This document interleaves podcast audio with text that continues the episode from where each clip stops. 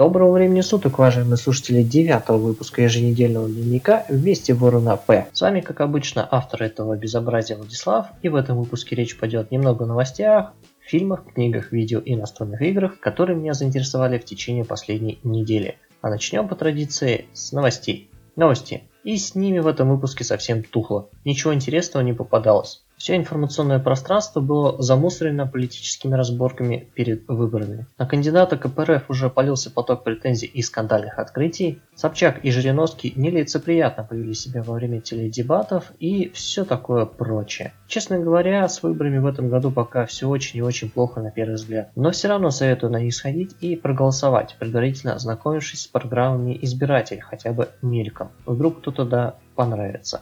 Не будем долго о грустном, а лучше перейдем в сказочный, буквально, мир кино. Фильмы. На экранах России стартовал показ анимационного фильма «Мэри и ведьмин цветок», который позиционировался нашими прокатчиками как произведение от ученика самого Хаяо Миядзаки. Видимо, иным образом привлечь аудиторию не придумали. Фильм повествует о приключениях девочки Мэри, которая переехала со своими родителями в дом бабушки Красную усадьбу за неделю до начала школьного года.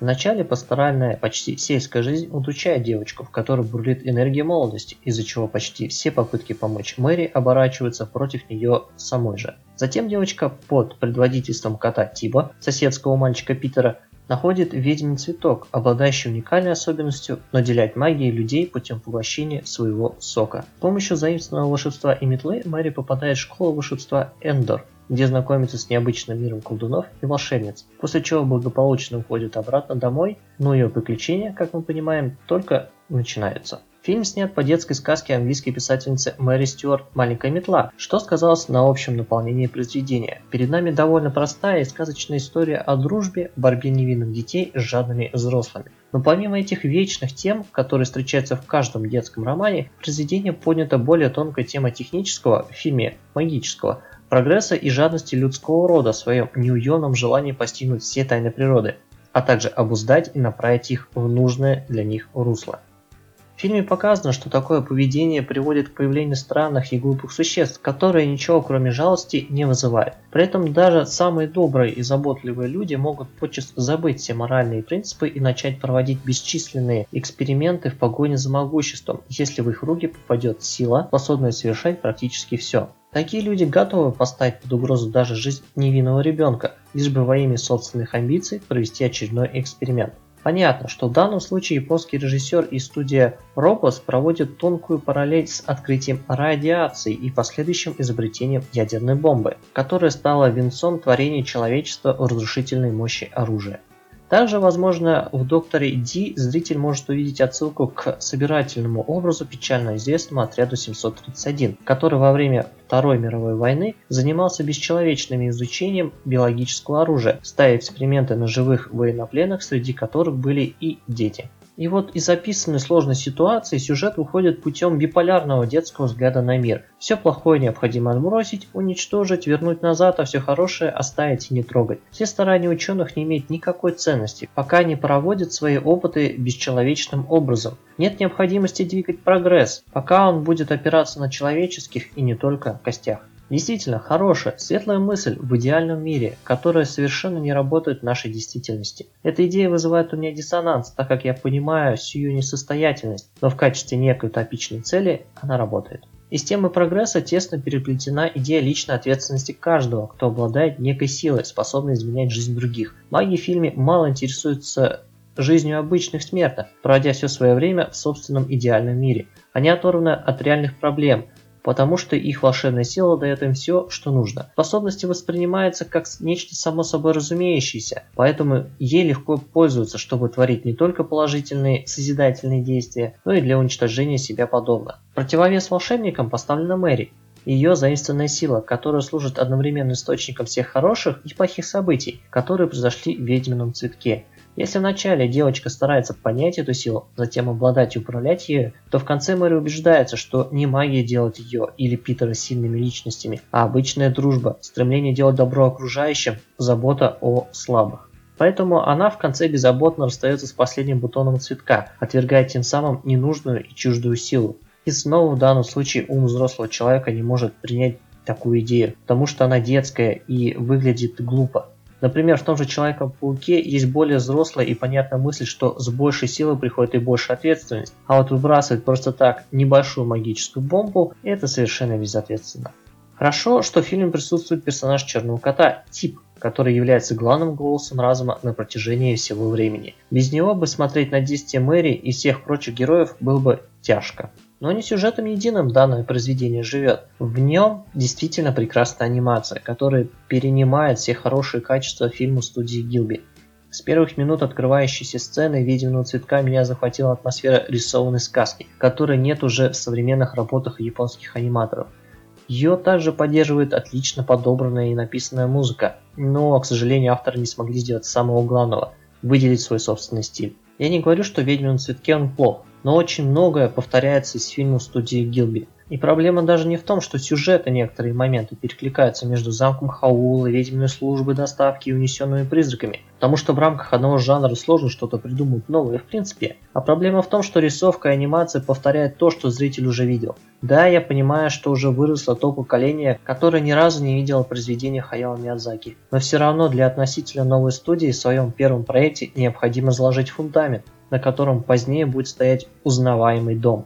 В погоне за качеством авторы, на мой взгляд, потеряли уникальность. Пусть даже очень хорошим копированием далеко не уедешь. Если вспомнить ранние работы Макото Синкая, который, если быть честным, далеко до идеала в плане анимации персонажей и динамики повествования, в них в этих работах был авторский почерк, который он сохранил до сих пор и который узнается без проблем. Если же взять ведьмин цветок и рыбку пони и показать человеку, который ранее их не видел, то вряд ли он усомнится в том, что фильмы рисовали две разные студии. Но не надо думать, что мне Мэри не понравилась. Напротив, я получил удовольствие от просмотра, и поэтому обидно, что фильм получился слишком вторичный по отношению к источнику вдохновения. Тем не менее, я рекомендую сходить в кино на приключения Мэри, чтобы погрузиться в очаровательную атмосферу приятной сказки, и не стараться искать в фильме излишние отсылки к другим произведениям, оставив это на потом. И вот так незаметно один фильм занял просто колоссальное время для обсуждения. Думаю, что мысли по режиссерской трилогии Хоббита я оставлю на следующий выпуск если для него найдется время.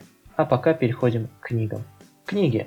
Изумительный Моррис и его ученые-грузуны. 28-я книга Терри Пратчета в серии «Плоский мир», которая не входит ни в один из циклов и посвящена отдельной истории со своими уникальными персонажами.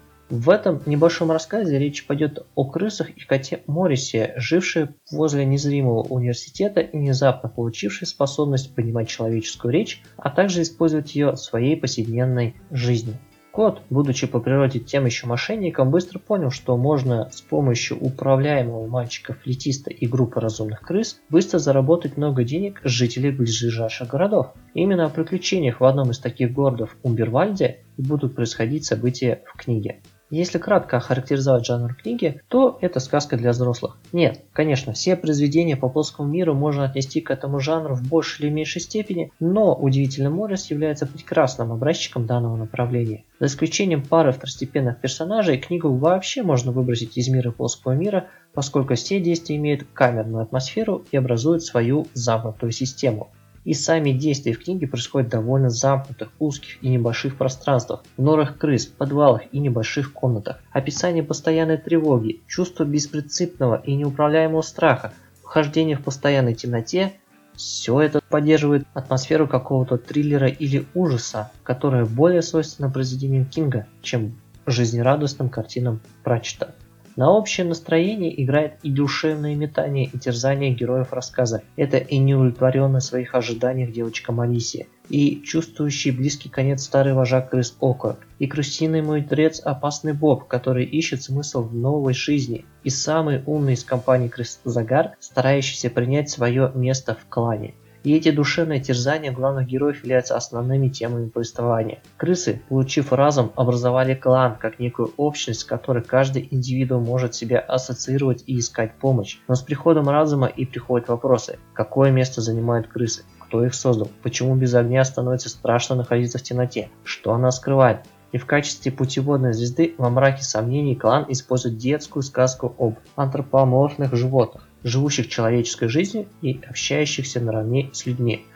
Возможно, лелея тайну мысли о том, что такой момент может наступить и в жизни клана, опасно Боб задумал отвести своих сородичей на необитаемый остров, чтобы основать собственную цивилизацию. Однако, чем больше клан путешествовал по плоскому миру, тем больше сомнений возникало в голове Боба, а дальнейшие испытания опрокинули лодку мечты этой умной крысы, похоронив утопические мысли – и на смену им пришло обычное житейское понимание, что существующую жизнь необходимо строить здесь и сейчас, что меняться нужно самому и постоянно, с опорой на существующие порядки, чтобы будущее стало реальностью. В качестве живого примера перед читателем предстоит Загар, крыса, которая переняла старые обычаи от вожака Окорока и новые мысли от опасного Боба.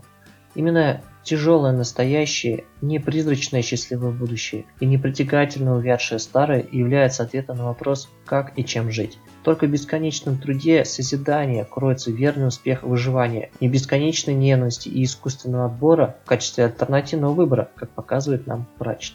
Как уже понятно, основную роль в рассказе играют крысы. Люди больше находятся на фоне, хотя они здесь играют роль главной причины всего несчастья, которое обрушилось на небольшой городок природе, как подчеркивает автор, не встречается больше такого же жестокого, жадного, кровожадного охотника, как человек. Разумеется, не все люди такие. Главные герои проявляют положительные качества терпимости и готовности к помощи другим представителям живых существ. Их характеры претерпевают некоторые изменения в процессе событий. Девочка Малисия получает жизненный урок более практично смотреть на окружающий мир, а мальчик Кит становится более самостоятельным и решительным человеком. А что же Морис, спросите вы? Этот герой является звездой данной книги. Без его обаяния и трезвомыслия книга потеряла бы половину своего шарма сказки. Снова кот, как и в случае с Мэри, спасает произведение, хотя в данном случае Морис скорее завершает композицию своей плутливой натурой. В итоге я рекомендую данную книгу всем без исключения в качестве самостоятельного произведения. Если изумительный Морис понравится, то можно смело начинать цикл с первой книги без опасения, что вы что-то узнаете раньше времени. Что ж, пора двигаться дальше к видеоиграм. Видеоигры. На данной неделе был не самый богатый улов для игр на больших платформах, поэтому пройдусь по мобильным представителям. Уже ранее говорил о своем аудиодневнике о Dice Hunter, и вот наступил тот момент, когда игра мне уже надоела, и я закончил в нее играть. Думаю, что стоит подвести итог, который будет строго положителен. Dice Hunter – это прекрасный представитель мобильной игры фермы, который имеет свою уникальную механику, мягкую монетизацию и прекрасную затягиваемость за счет индивидуального развития каждой используемой кости, за счет небольшого времени одной игры, за счет достаточного уникального набора противников, за счет соревновательного мультиплеера, за счет правильного рандома, который может местами бесить, но есть возможность его контролировать. Кроме того, авторы не забывают о своей игре, и пока я в нее играл, вышло патчи 3 или 4, которые внушительно принесли изменения в игровой процесс, сделав его лучше. Но в данной игре нашлось место также и для ложки дегтя, а именно ее постоянная привязка к интернету. К сожалению, если подключение оставляет желать лучшего, то насладиться этой игрой в полной мере не получится. Будут постоянные рассинхронизации, будут постоянные задержки при загрузке уровней. Но в целом рекомендую для ознакомления эту игру всем любителям рандома и мобильных ферм. Всем остальным же можно смело пропускать Dice Hunter. И теперь о новой мобильной игре, которую я попробовал на этой неделе, но через некоторое время забросил. Это Бонзи, и я расскажу, почему не стоит в нее долго играть. Механика представляет собой модификацию зума, когда противник в виде монстров, шариков, постепенно надвигается сверху вниз, а игрок, руководя магом, посылает множество мелких фаерболов, которые отражаются от бортов и от противников, старается всех уничтожить. На половине уровня мы получаем сундук, а в конце ключ от него. Вот и вся игра. Да, есть академии, где будут постепенно добавляться улучшения для наших фаерболов, но их апгрейдов всего 6, и они открываются все на 20 уровне.